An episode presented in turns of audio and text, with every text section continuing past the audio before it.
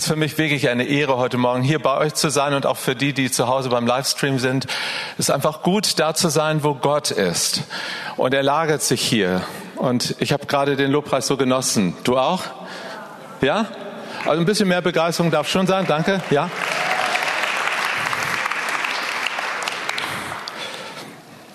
Ich bin heute hierher gekommen, um dich zu erinnern und zu ermutigen, neues Vertrauen zu fassen in einen guten Gott.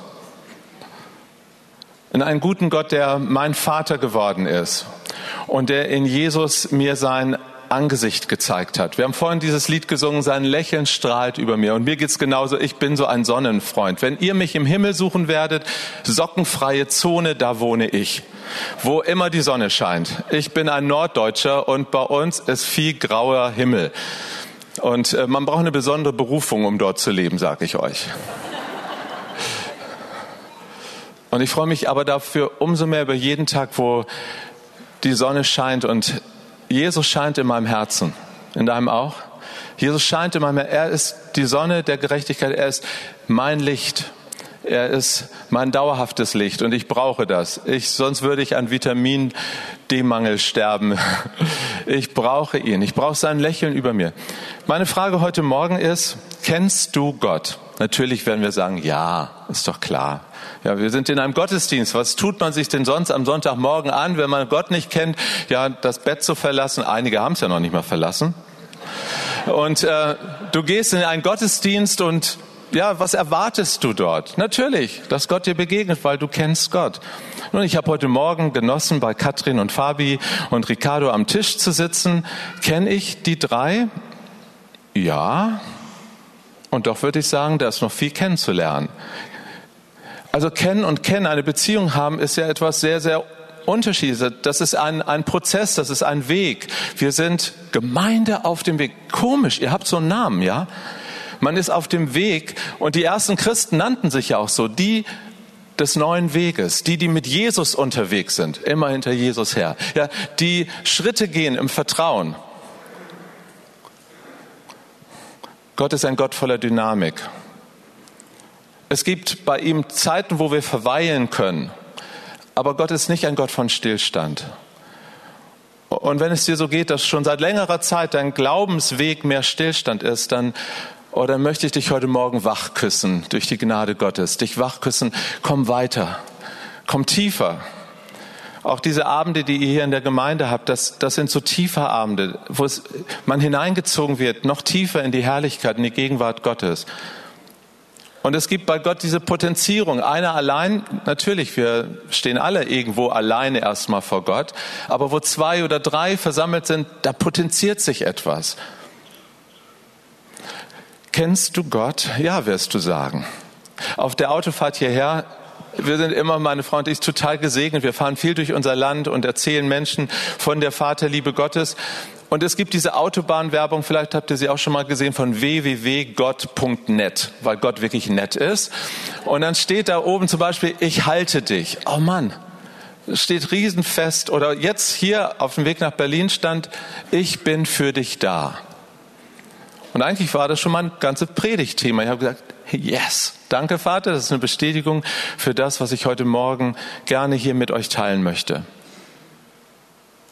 Gott kennenlernen, tief von Tiefe. Das hebräische Wort Yada, ihr habt es bestimmt schon mal gehört. Also ich kann mir vorstellen, Fabi hat schon bestimmt ein paar Predigten übergangen. Das ist ein ganzheitliches Kennen. Und du, du hast, okay, ihr seid ja eins. Also ein ganzheitliches Kennenlernen, das ist mehr als mit dem Kopf kennenzulernen. Wisst ihr, das Interessante ist ja, wir Europäer, wir Westeuropäer vor allen Dingen, wir haben ja so ein großes Superbrain. So ein großes Gehirn. Und wir denken immer, wenn wir etwas kennen, dann verstehen wir es. Darum haben wir solche Schwierigkeiten mit der Liebe, weil die Liebe kann man nicht verstehen. Warum hast du dich ausgerechnet in den Menschen verliebt, den du liebst? Also je länger du verheiratet bist, garantiere ich dir, wirst du viele Gründe finden, die dagegen sprechen. Also die allermeisten Ehepaare, die ich kenne, die sagen irgendwann mal so nach ein paar Jahren, also mein Ehepartner ist total anders als ich.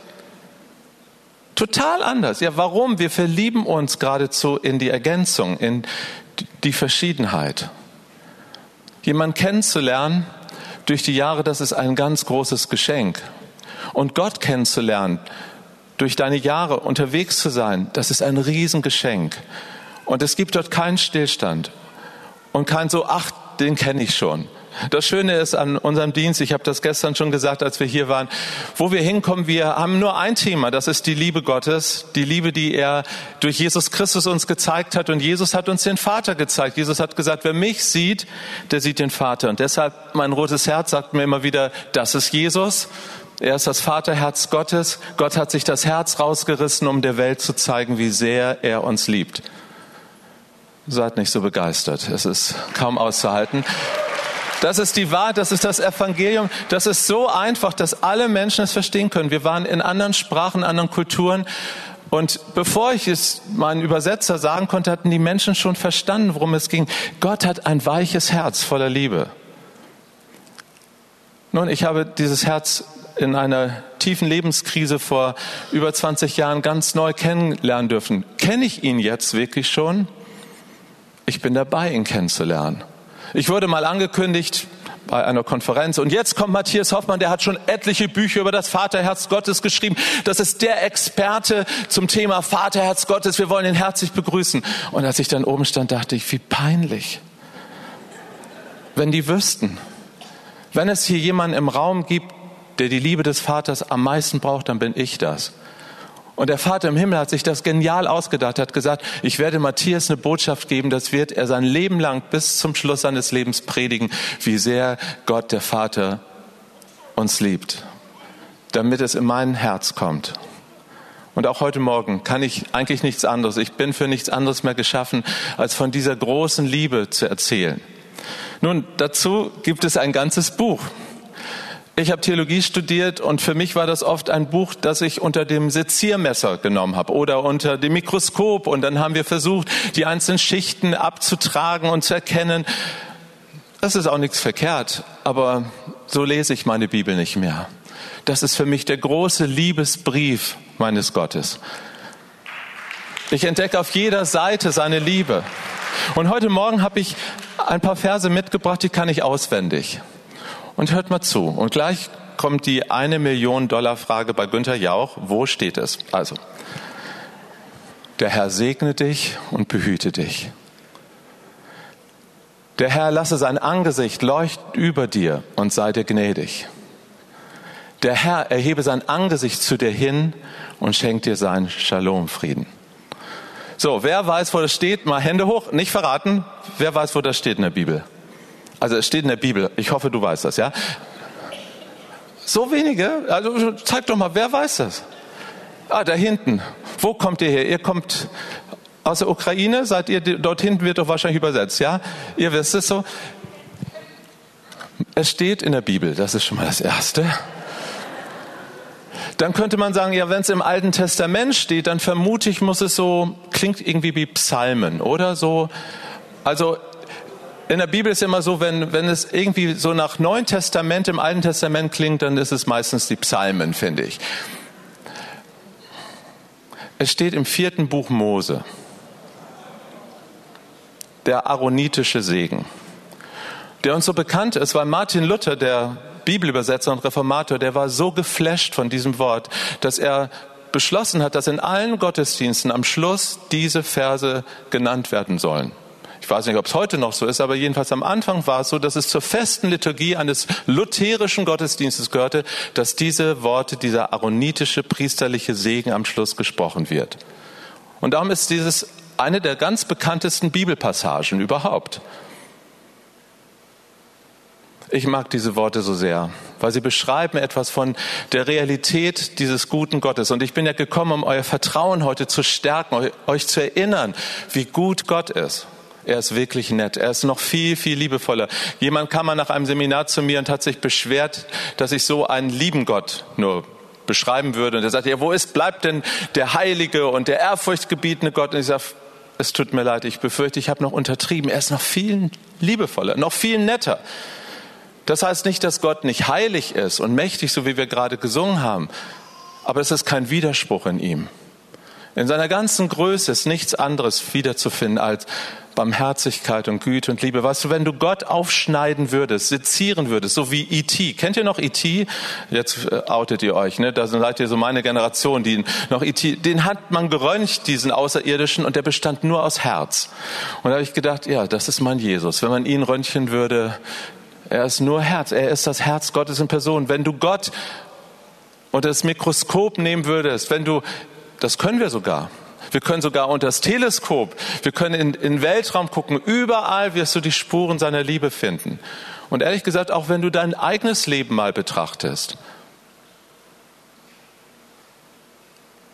wenn du dein eigenes Leben mal einen Augenblick betrachtest, ja, da gibt es eine Menge Katastrophen. In meinem Leben gibt es viele Brüche.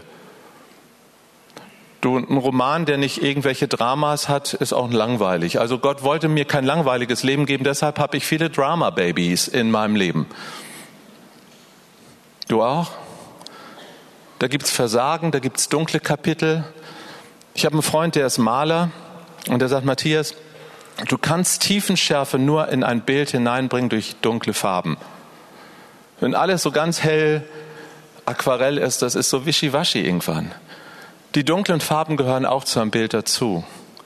Und dann, wenn du durch eine dunkle Zeit gehst, wenn Gott dir das zumutet, wenn ihr als Gemeinde gerade auch durch eine Zeit geht, wo gerüttelt, geschüttelt wird, dann macht das, dann ist das nicht ein Zeichen von der Abwesenheit Gottes, sondern von der Anwesenheit Gottes. Dann ist es auch nicht immer nur der Feind, der da alles macht. Wir sind so schnell dabei, immer den Feind, der Feind, der Feind. Aber wir haben doch einen Gott, der viel größer ist, oder? Wir haben doch nicht einen schwarzen Gott und einen weißen Gott und die kämpfen gegeneinander und ich muss jeden Tag den Atem anhalten. Wer wird nun gewinnen? Wir feiern Ostern. Unser Gott hat gewonnen. Halleluja. Er ist auferstanden. Er lebt. Er sagt, es ist vollbracht. Wir kennen doch unseren Gott. Das ist unser Gott. Und doch kennen wir sein Herz noch viel zu wenig. Also ich sag's mal für mich, ich will es persönlich sagen, ich kenne sein Herz immer noch viel zu wenig. Ich bin nicht der Experte in Sachen Vaterherz Gottes. Ich bin nicht der Experte in Sachen Bibel. Ich bin am Anfang nach wie vor, ich bin unterwegs mit ihm. Du auch? Schritt um Schritt, immer hinter Jesus her, immer näher. Ich will ihn kennenlernen.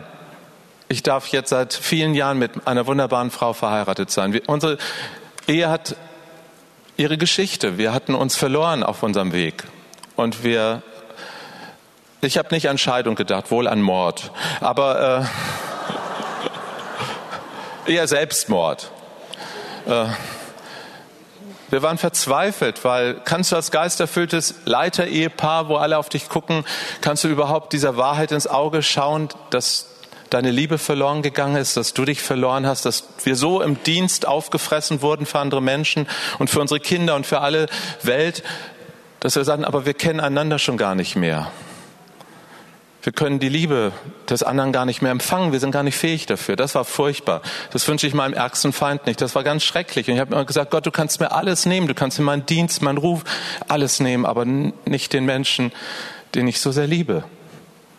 Und für mich ist das eines der ganz großen Wunder, dass dann durch diese Offenbarung seiner Liebe Gott mir gezeigt hat, wo der Kasus Knaxus in unserer Ehe war. Dass wir etwas voneinander erwartet haben an Liebe, an Zuwendung. Wir sind zwei wärmesuchende Raketen, sage ich euch. Wir suchen ständig Liebe, Geborgenheit. Aber die finden wir noch nicht mal in unserem Ehepartner. Das, was unsere Herzen brauchen, das finden wir alleine in Gott. Darum dieser Segen Gott ist mein Segen. Meine Frau, er segnet mich durch meine Frau, durch meine Kinder, durch meine Enkelkinder, durch Freunde, durch die Gemeinde. Aber Gott ist mein Segen. Gott ist die Quelle meines Lebens. Er ist mein Leben. Gott ist mein Leben. Jeder Atemzug, jeder Pulsschlag, das ist ein Geschenk von ihm und ich lebe für ihn. Yahweh, segne dich. So fängt dieses, dieser Segensspruch an. Wir haben jahrhundertelang gar nicht gewusst, wie man den Namen Gottes ausspricht. Weil im Hebräischen ist das nun mal so, da schreibt man nur die Konsonanten J, H, W, H und denkt die Vokale. Und wir haben Jahrhunderte nicht gewusst, wir haben gedacht, Jehova müsste man es aussprechen, ihr wisst schon, Jehovas Zeugen und so weiter. Wir haben es nicht gewusst, erst Im letzten Jahrhundert ist es dann deutlich geworden, ah, so muss es sein durch viele Sprachforschung. Und ich danke Gott für Menschen, die wissenschaftlich sind und die Superbrains sind und für Sprachvergleich und dergleichen. Und so haben wir herausgefunden, ah, auch dieses Ich bin, der ich bin, ist eine schlechte Übersetzung, weil ein Hebräer, ein Orientale denkt gar nicht so philosophisch, wie wir Europäer drauf sind, sondern die Wurzel dieses Wortes ist Leben. Lachaim, auf das Leben. Gott sagt, ich lebe für dich und dann kommt die semitische Doppelung, was ein Schwur ist und ich schwöre dir, mein ganzes Leben ist für dich da. Das sagt Gott. Das ist sein Name. Das ist sein Programm. Das ist sein Wesen. Hey, und wenn du anfängst, Gott so kennenzulernen, ein Gott, der für dich lebt, der sagt, mein größter Wunsch ist, alles, was ich habe, dir zu schenken. Fast 7000 Mal steht dieser Name Yahweh im Alten Testament und jedes Mal müssten wir ihn so übersetzen. Yahweh ist zornig. Ja? Auf mich? Nein. Er kann unterscheiden. Ich habe Kinder, ich habe Enkelkinder, ich kann Mama auch zornig auf sie sein, aber ich bin vielleicht zornig, weil sie irgendwas Dummes gemacht haben. Neulich kam mein kleiner Enkelsohn und wir hatten einen wunderschönen Spiegel und er knallte dagegen und wupp war natürlich der Rahmen kaputt. Ich habe schon gesagt, als Opa kannst du nur mit einem Sekundenkleber überleben, äh, weil immer was kaputt geht. So ist das Leben. Da gehen Dinge kaputt. Aber wenn du Menschen liebst, dann hast du Sekundenkleber und Waschlappen und alles zu Hause. Weil das Leben ist so, da wird gekleckert, da gehen Dinge daneben. Und wenn ich schon als irdischer Mensch so bin, was meinst du, wie Gott ist? Meinst du, Gott hat ein Problem mit unserer menschlichen Unzulänglichkeit? Gott kann man nicht enttäuschen. Er wusste, wen er sich da eingehandelt hat. Gott ist für dich. Er ist für dich. Ich glaube, das müssen wir ganz tief inhalieren. Auch ihr, die ihr zu Hause seid, inhaliert das mal ganz tief. Wir haben einen Gott, der für uns ist. Und dann geh nicht zu schnell weiter. Ach, das kenne ich schon. Die allermeisten Christen auf der Welt, die mir begegnet sind, und wir durften wirklich in vielen Ländern schon sein und in vielen Kirchen predigen, die allermeisten Christen und auch sogar die allermeisten Menschen, die mir begegnet sind, wissen das nicht. Oder sie haben es vergessen in bestimmten Lebensphasen wenn das Leben so richtig verrückt spielt, wenn Dinge passieren, die man nicht einordnen kann. Ich habe oft gedacht, ich kenne jemanden, Menschen in der Gemeinde, Mitarbeiter, und dann wurde ich enttäuscht von Menschen. Ist dir sicherlich auch schon passiert, ist euch bestimmt schon passiert. Dann habe ich mich so geirrt in jemanden, weil ich kannte nur bestimmte Bereiche, aber bestimmte Bereiche habe ich nicht wahrgenommen bisher. Dann lernt man jemanden von einer ganz anderen Seite kennen. Wir lernen Menschen kennen, Beziehungen aufbauen durch Erfahrung. Gott ist ein erfahrbarer Gott. Darum, ich liebe diesen Segen, weil da steckt so viel Erfahrbares drin. Dieser Gott, der für mich ist und der für dich ist, der sagt, ich segne dich. Das hebräische Wort Baruch steckt dahinter. Und das ist so wie in Englischen to bless the Lord. Das heißt, ich segne ihn, ich preise ihn. Segnen heißt vom ganz einfachen, das Hebräische ist nämlich eine Kindersprache, musst du wissen. Ähm, die denken so wie Kinder denken. Die denken nicht so wie wir großen erwachsenen Europäer und Westler. Die denken in Bildern. Die denken gleichnishaft. Und segnen heißt Gutes aussprechen. Gerade zu schwärmen. Ich schwärme von dir. Das ist Lobpreis. Wir haben gerade von Gott geschwärmt. Halleluja. Wir sind Schwärmer. Einer, der, der, der Gott liebt, der muss doch von ihm schwärmen. Was macht ein kleiner Junge, der sagt, mein Papa, der kann alles. Das ist Lobpreis.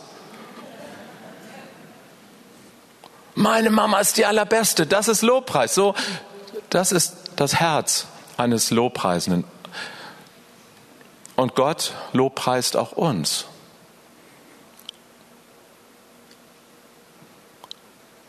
Indem er uns segnet. Er sagt sein Ja-Wort zu uns. Er sagt, ja, dein Leben wird gelingen. Ich mag das so sehr, wie der Apostel Paulus das umschreibt im Korintherbrief. Da sagt er, in Jesus ist das Ja und Amen geschehen. Gott hat nicht nur ein Wort gesprochen, er ist gekommen, er hat das demonstriert, wie sehr er für uns ist. Er hat seine Liebe auf die Nagelprobe stellen lassen. Wir feiern Karfreitag, den guten Freitag und Ostern doch nicht einfach so, nur als Tradition Erinnerung, sondern das ist doch eigentlich jeden Tag mein Leben. Gott hat sich sein Herz rausgerissen, um mir zu zeigen, ein für alle Mal, wie sehr er mich liebt, wie sehr er dich liebt. Kann er dich noch mehr lieben? Nein. Und dennoch passieren schreckliche Dinge in unserem Leben. Furchtbare Dinge passieren auf der Welt und du fragst dich manchmal, wie passt das zusammen? Und jetzt zeigt sich, ob du Gott kennst oder ob du auf dem Weg bist, ihn kennenzulernen. Denn wenn du nur eine Definition hast, wenn du nur ein System hast, ein religiöses, vielleicht sogar dogmatisches System, wo du weißt, alle Richtigkeiten, das wird nicht durchtragen in so einer Zeit. Weil ich garantiere dir, du wirst, wenn du mit dem lebendigen, dynamischen Gott unterwegs bist, du wirst wie in jeder Beziehung, in jeder Beziehung, in jeder menschlichen Beziehung, in jeder Beziehung, die du in deinem Leben hast, wirst du an einen Punkt kommen, wo du auf einmal etwas erlebst, was nicht rational erklärbar ist, wo du sagst, wieso macht dieser Mensch das? Warum ist sie so? Ja, jede Ehe hat sowas schon mal durchlebt. Wo du den anderen nicht mehr verstehen kannst. Jede Familie hat sowas erlebt. Und das erleben wir auch im Glauben. Die Bibel erzählt da haufenweise Geschichten von. Der Prophet Jeremia sagt, Gott, du bist für mich wie trügerisches Wasser geworden. Hallo? Ich verstehe dich nicht. Aber ich vertraue dir. Das ist Beziehung. Gott spricht nur gute Dinge über dich aus.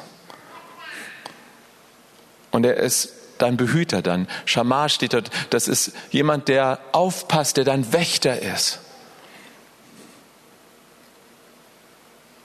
Der dich nie aus dem Blick, nie aus dem Blick fallen lassen wird. Seine Augen sind auf dich geredet. Die Jahreslosung, die viele Christen miteinander verbindet, der Gott, der uns sieht. Und Hallo Big Brothers watching you. Nein, ein, ein Gott, Yahweh Jira, ein Gott, der mit Augen voller Liebe zu uns guckt. Es ist immer entscheidend, wie guckt er auf uns? Controletti-mäßig? Oder weil er uns bewahrt und bewacht? Sein Angesicht leuchtet über uns, steht dort. Hey, das ist die Sonne. Das ist sein Licht. Wir haben vorhin gesungen, sein Lächeln strahlt über uns, über uns. Und da seid ihr so richtig mitgegangen, ja. Das ist, das ist Evangelium. Gott schaut uns mit liebenden, leuchtenden Augen an. Viele Menschen haben manchmal Angst, wenn sie denken, oh Mann, wenn Gott mich jetzt sehen würde.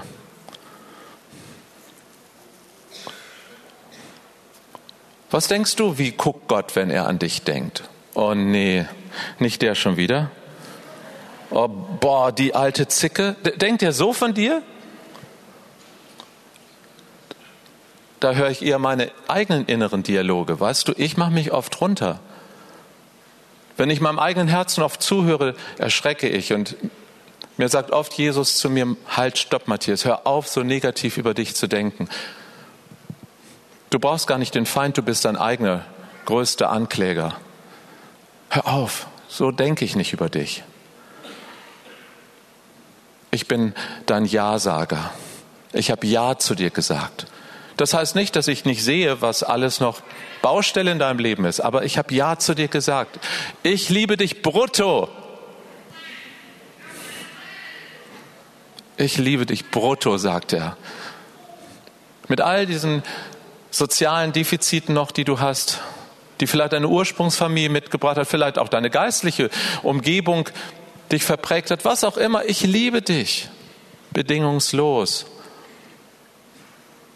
Wisst ihr, die erste Liebe, die ein Mensch erleben sollte, wenn er auf die Welt kommt, ist bedingungslose Liebe von Mama und Papa. So ein Kind macht doch eigentlich nur Scheiß. Entschuldigung, wirklich. Also ich bin in Windeln wechseln geübt als Opa. So ein Kind macht Arbeit. Und du liebst es. So ein Kind kann nicht ohne dich überleben. Und du liebst es. Das ist die erste Liebe. Wenn die Bibel sagt, kommt zurück zur ersten Liebe, dann geht es um diese Liebe, die Gott uns Vater uns seht, welche eine Liebe hat der Vater uns gezeigt, dass wir Gottes Kinder heißen sollen und wir sind es auch. Das ist die erste Liebe. Gott hat eine bedingungslose erste Liebe für uns alle.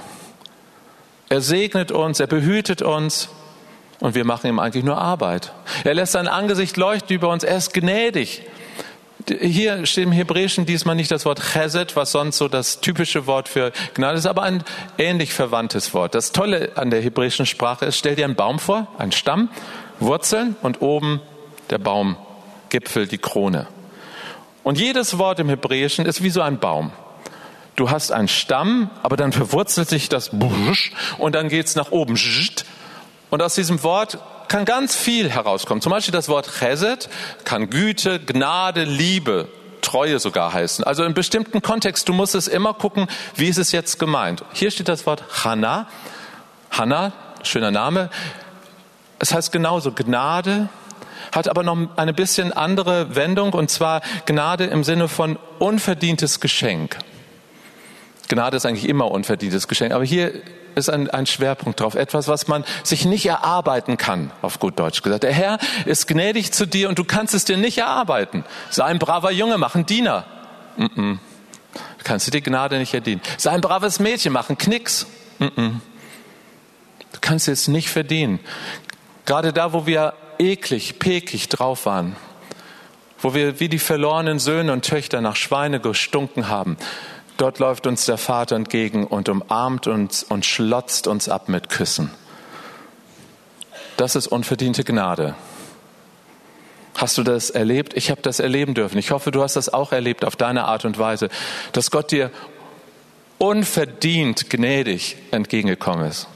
Ich habe gestern Wolfhard Magis erzählt, einer meiner ersten Bücher über Gnade war das, was hier Papa Wolfhard geschrieben hat.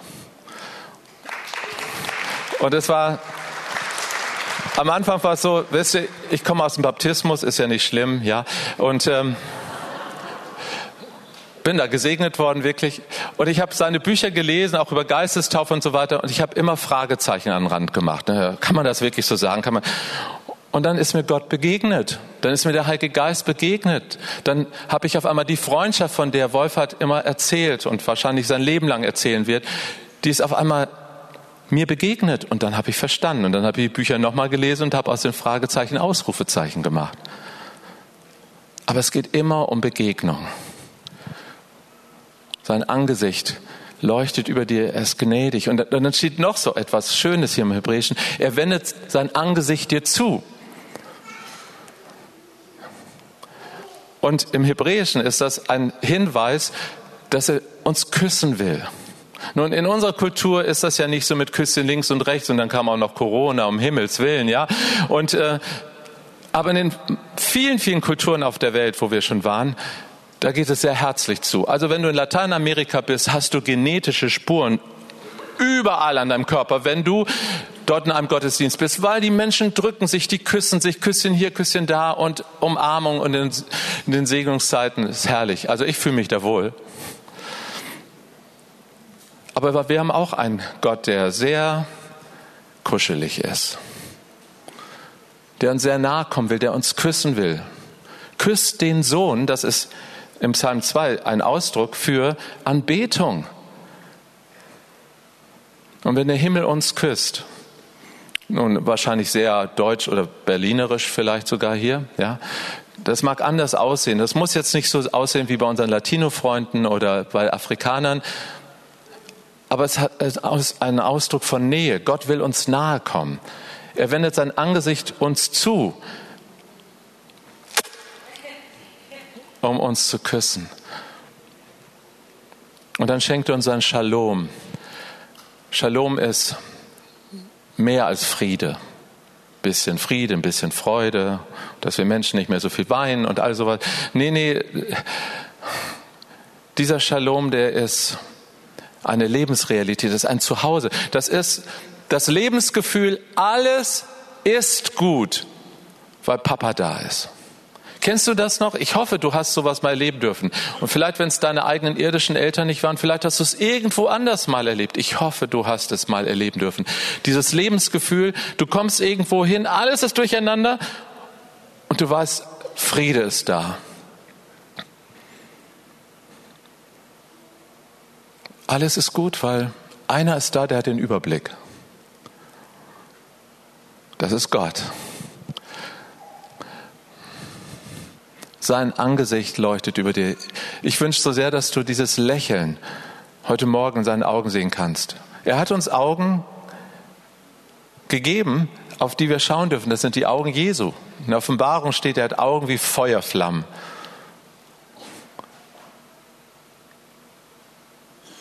Wie kann man mit jemandem, der unsichtbar ist, Kontakt aufnehmen? Nun, im digitalen Zeitalter ist das gar kein Problem. Ich habe Freunde kennengelernt, die haben sich im Internet gefunden, im irgendeinem Chatroom und haben sogar geheiratet später. Und die haben sich lange Zeit gar nicht gesehen, sondern nur digital wahrgenommen. Nun, bei unserem Gott ist es so, er hat uns ein Bild geschickt. Wir, wir sollen uns nicht Gottes Bilder selber vorstellen. Das ist eins der Gebote. Mach dir kein Bildnis von Gott. Aber Gott selber stellt sich uns vor, indem er Jesus uns geschickt hat. Und das, die ganze Bibel, dieser ganze Liebesbrief erzählt von den ersten Seiten bis zu den letzten Seiten von Jesus, der großen Liebe, die Gott, der Vater für uns Menschen hat und die dann durch den Heiligen Geist in unsere Herzen kommt. Die Liebe Gottes ist ausgegossen in unsere Herzen. Du kannst also in deinem kleinen Herzen, kannst du diese große, diese allmächtige Liebe, die größte Liebe im ganzen Kosmos persönlich erfahren. Du kannst diesen Segen, von dem diese Bibelstelle hier erzählt, sein Angesicht, du kannst das persönlich erfahren. Im Psalm 27 werden wir aufgefordert, sucht mein Angesicht, steht da. Gott sagt, sucht meine Augen. Schau mir in die Augen, Kleines, ja. Such meine Augen. Im Alten Testament war das so, dass man eigentlich zu den Zeiten des Alten Testamentes einem König nicht in die Augen gucken durfte. Wir waren schon in anderen asiatischen Kulturen, in Thailand oder in anderen Ländern, wo man auch untereinander in der Kultur sich nicht in die Augen guckt, wo man eher den Blick ausweicht. Es hat auch abergläubische Dinge äh, im Hintergrund, aber auch Scham und Damals war es so, einem König schaute man nicht in die Augen. Die einzigen, die einem König in die Augen schauen durften, das war die Familie und das waren die Freunde, die im Kreis des Vertrauens war, das engste Rat, im Rat des Königs stand. Die durften dem König in die Augen schauen. In den Sprüchen heißt es, in den Augen, dem Blick eines Königs liegt Tod und Leben. Also wenn der König jemanden böse angeguckt hat, dann hat das die Todesstrafe bedeuten können. So, und wir dürfen dem mächtigsten Herrscher und Gebieter, dem König aller Könige, dem Herrn aller Herren in die Augen gucken. Er sagt, sucht mein Angesicht, sucht mein, meine Begegnung mit mir. Meine Frau hat mit blinden Menschen, mit Menschen, die erblinden, lange Zeit zusammengearbeitet, hat dort eine Beratungsstelle geleitet und wir hatten mal so ein Dunkelcafé, nannte sich das. Und da durften sehende Menschen so wie ich rein und dann war man unter den Bedingungen, unter denen blinde Menschen leben, in einem Café.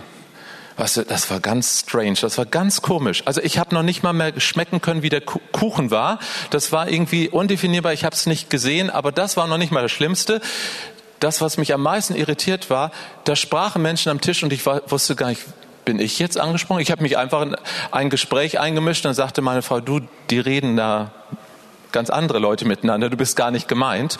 Äh, und dann habe ich bezahlen wollen nachher an der Kasse und dann habe ich gedacht, ich, ich kann den Menschen, der dort an der Kasse steht, nicht in die Augen gucken. Ich weiß gar nicht, was denkt er jetzt, was fühlt er jetzt? Manche Christen leben in einem Dunkelcafé. Die wissen nicht genau, wie Gott über sie denkt. Mir sind viele Menschen begegnet, die sagen, eigentlich habe ich so ein Empfinden, dass Gott nicht zufrieden mit mir sein müsste.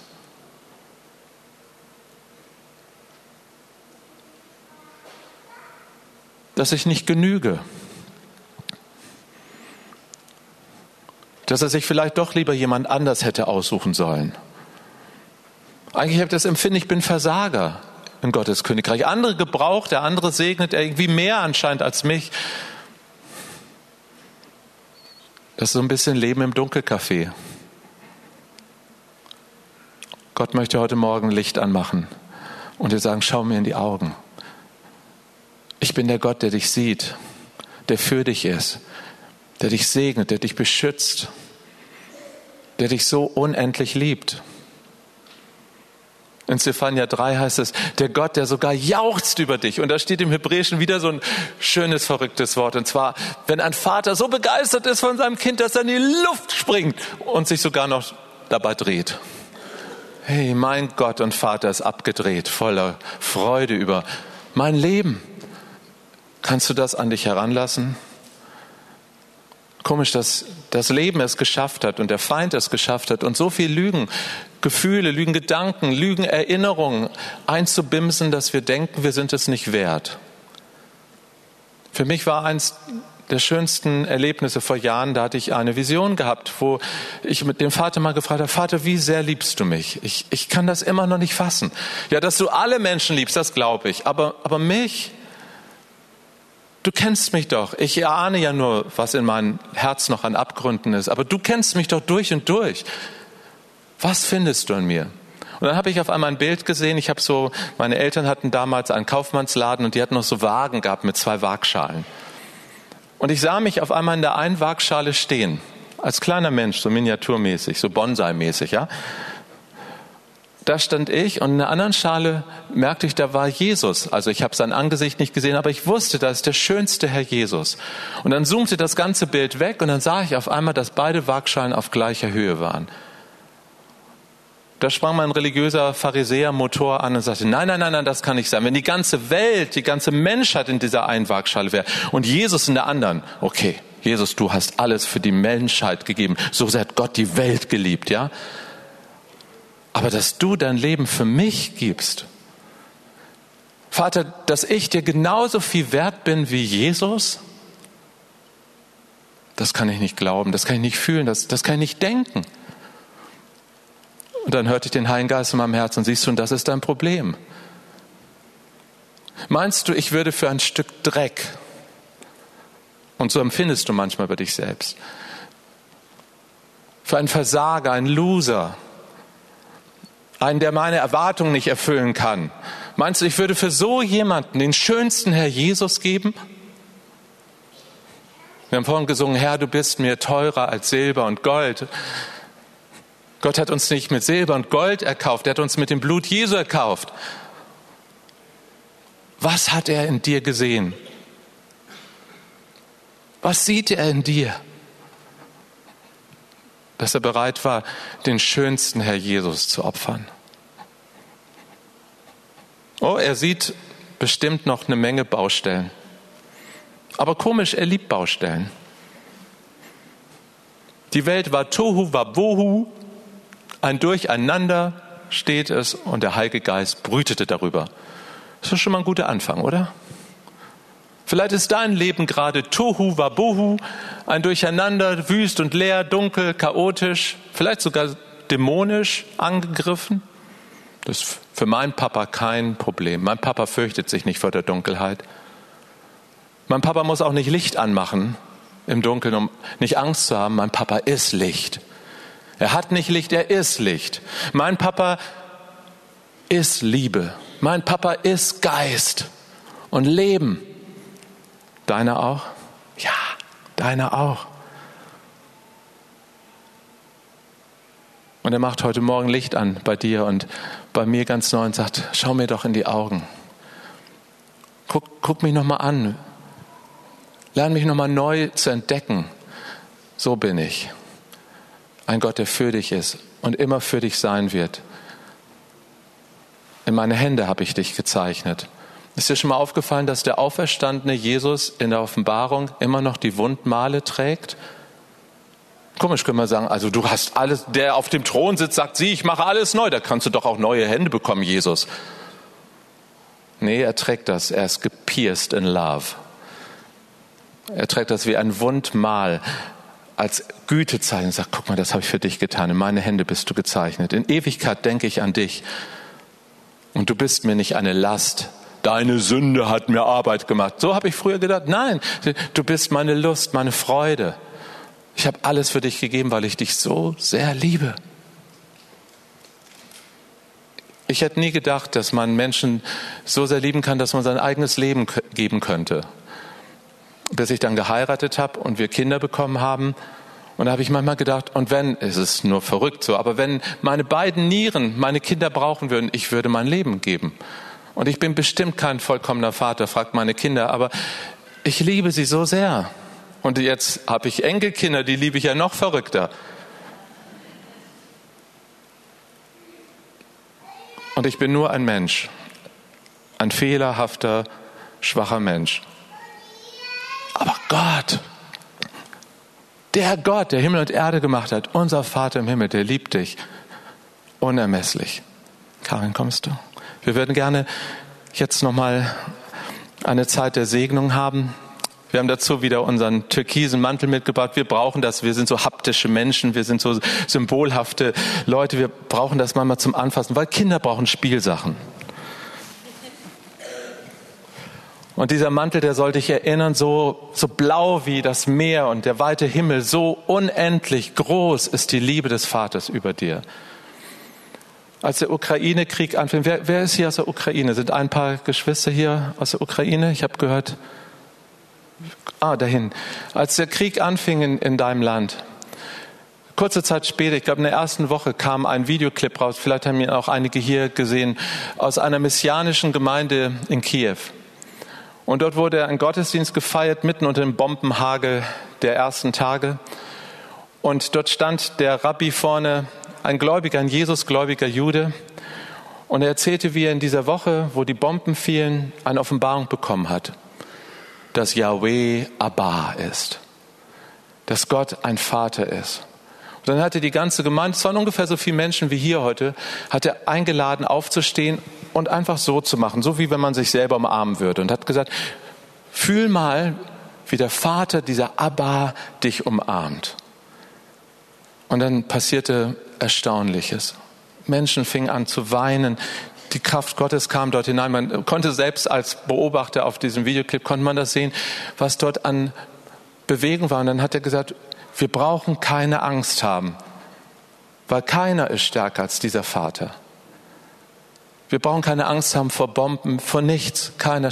Hey, wenn ich das jetzt sage, hier ist Frieden, hier ist Freude, hier ist gerade Sonne und wir gehen gleich Kaffee und Kuchen trinken, das hört sich anders an. Aber wenn Menschen in so einer Situation das sagen, wollen wir dieses Beispiel einfach heute Morgen hier mit in unser Gottesdienst nehmen? Du kannst es auch gerne zu Hause machen. Mögt ihr mal aufstehen und einfach mal eure Arme so um euch legen, wie wenn euch jemand umarmen würde. Und wir wollen euch in diesen Mantel der Liebe des Vaters einhüllen. Vater Gott, ich danke dir, dass du heute Morgen hier bist und uns ein liebevolles Angesicht zeigst. Dass deine Augen voller Liebe sind, dass wenn du an uns denkst, dass da nicht Zorn ist über unser Versagen, über die Dummheiten unseres Lebens, über das, was wir alles noch nicht erreicht haben, das, was wir hätten besser machen müssen. Danke, dass du ein Gott der zweiten, der dritten, der vierten, der tausendsten Chance bist. Dass du immer wieder neu kommst und neu, neu uns in den Arm nimmst, auch heute Morgen. Ich bitte dich jetzt für jeden einzelnen Menschen, der hier ist, für jeden, der zu Hause ist, dass er das jetzt erlebt in diesem Augenblick, dass du durch Zeit und Raum, durch Ewigkeit jetzt durchschreitest und zu jedem kommst und deine Arme um uns legst und uns sagst, es ist gut, ich bin bei dir, ich bin für dich und ich segne dich. Ich habe mein uneingeschränktes Ja-Wort über dir ausgesprochen und ich habe alles für dich getan und ich werde alles für dich tun, alle Zeit, weil ich der Gott bin, der dich liebt. Ich bin mehr als ein Vater, eine Mutter dich lieben kann, dein größter Liebhaber und ich bin dein Leben. Vater Gott, und wo immer jetzt gerade Festungen sind, wo immer gerade jetzt Abgründe sind, Defizite sind, Mangel ist, wo Leiden ist, wo Schmerz ist, auch körperlich oder seelisch, Vater, da bitte ich dich, dass du jetzt diesen Mantel deines Friedens darüber ausbreitest, dass du in der Kraft des Heiligen Geistes jetzt deine Kraft darüber fließen lässt und es verwandelst, in Segen verwandelst. Keine Ahnung, wie du es machst, aber ich vertraue dir. Vater, und für diejenigen, die gerade durch so eine dunkle Zeit gehen, wo sie dein Angesicht nicht sehen können, die so im Dunkelcafé ihrer Seele sitzen, da bete ich, mach es wieder Licht. Lass es hell sein. Lass uns in deine liebevollen Augen gucken und sehen, du meinst es nur gut mit uns. Ja. Ja, Matthias, ich finde, du hast schon alles gesagt. Da kann ich nur sagen, hier bin ich, Vater. Vielleicht könnt ihr das auf eure Art zum Vater sagen, hier bin ich. Und ich öffne da mein Herz ganz neu und ganz frisch dafür. Ich will meinem Herzen mir selber erlauben, dich in neuer Weise zu sehen und mich sehen zu lassen. Amen. Amen.